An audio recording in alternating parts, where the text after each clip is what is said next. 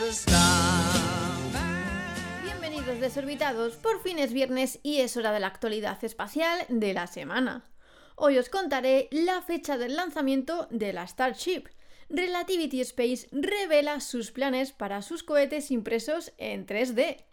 China lanza un satélite para la medición ambiental. La empresa española Sateliot lanza un novedoso satélite esta semana y os cuento las razones del retraso del lanzamiento de la sonda europea JUICE. ¿Preparados? 3, 2, 1, despegamos. 3, 2, 1, 0.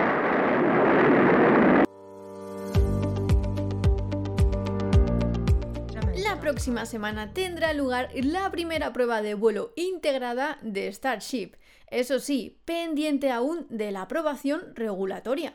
Hasta la fecha, el equipo de SpaceX ha completado múltiples pruebas de vuelo suborbital de la etapa superior de Starship desde Starbase, demostrando con éxito un enfoque sin precedentes para el vuelo controlado. Estas pruebas de vuelo ayudaron a validar el diseño del vehículo. Además de estas pruebas, el equipo ha realizado numerosas pruebas del cohete Super Heavy, que incluyen los encendidos estáticos cada vez más complejos que llevaron a una prueba de los 31 motores Raptor. Esto fue la mayor cantidad de encendidos de motores de cohetes a la vez en la historia. El equipo también ha construido la torre de lanzamiento y captura de cohetes más alta del mundo. Con 146 metros de altura, la torre de lanzamiento y captura está diseñada para apoyar la integración, el lanzamiento y la captura del vehículo del propulsor de cohetes Super Heavy. Para la primera prueba de vuelo, el equipo no intentará un aterrizaje vertical de Starship o una captura del propulsor Super Heavy, pero sí que será un ensayo general de todo lo que está por venir. ¿Estáis listos, desorbitados?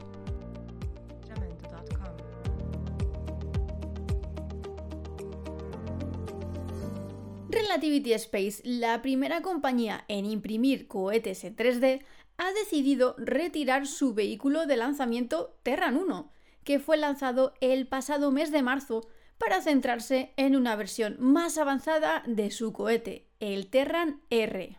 Se trata de un vehículo reutilizable de última generación, impreso también en 3D, con dos etapas de 82 metros de altura y un diámetro de 5,4 metros.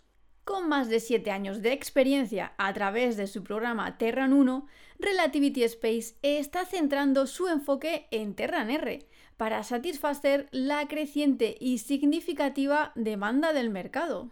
Cada Terran R requiere aproximadamente 6 veces más impresión 3D en masa que Terran 1. Inicialmente, Terran R utilizará la misma aleación de aluminio impresa patentada que se utilizó en Terran 1, con un enfoque en la cadena de suministro escalada.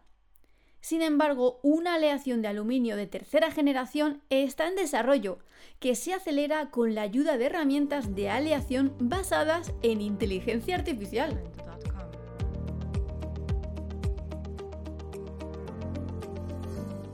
China ha lanzado un satélite de monitorización satelital del medio ambiente ecológico. El sistema es una constelación de satélites que proporciona una variedad de datos espaciales básicos, como la clasificación ecológica, la conservación del agua, el monitoreo atmosférico y la vigilancia de sumideros de carbono, para satisfacer la demanda de datos de teledetección. La Agencia Espacial China es el desarrollador del sistema.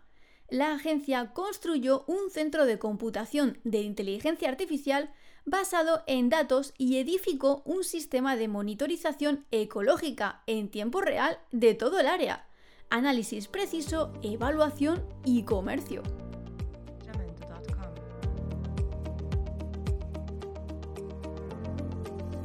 La compañía española Sateliot tiene previsto lanzar esta semana el primer satélite a órbita baja de la historia con el estándar 5G. Y esto será a bordo de un Falcon 9 de SpaceX.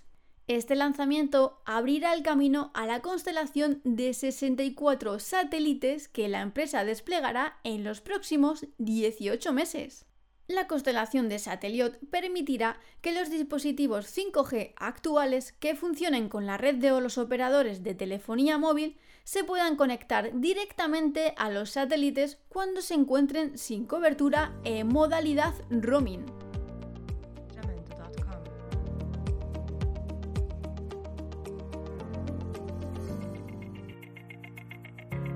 Lanzamiento de la sonda espacial JUICE de la Agencia Espacial Europea se ha cancelado a pocos minutos de su lanzamiento debido a las malas condiciones climáticas que había a la hora del despegue en la Guayana francesa. Hoy habrá un nuevo intento con la esperanza de ver iniciar el viaje de 8 años a Júpiter de JUICE. Además, podrás seguirlo en directo en el canal de YouTube de Fuera de órbita.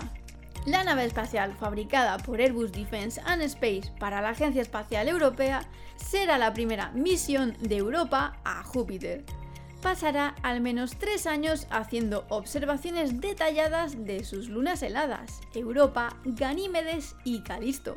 JUICE estudiará las lunas como hábitats potenciales para la vida, abordando dos preguntas clave como cuáles son las condiciones para la formación de planetas y el surgimiento de la vida o cómo funciona el sistema solar.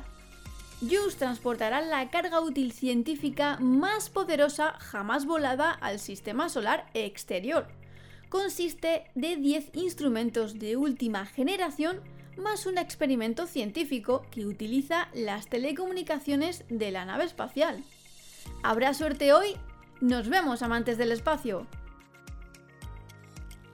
Y hasta aquí el programa de hoy. Espero que tengáis un fin de semana espectacular y nos vemos por YouTube con más entrevistas y misiones. Hasta la semana que viene, desorbitados.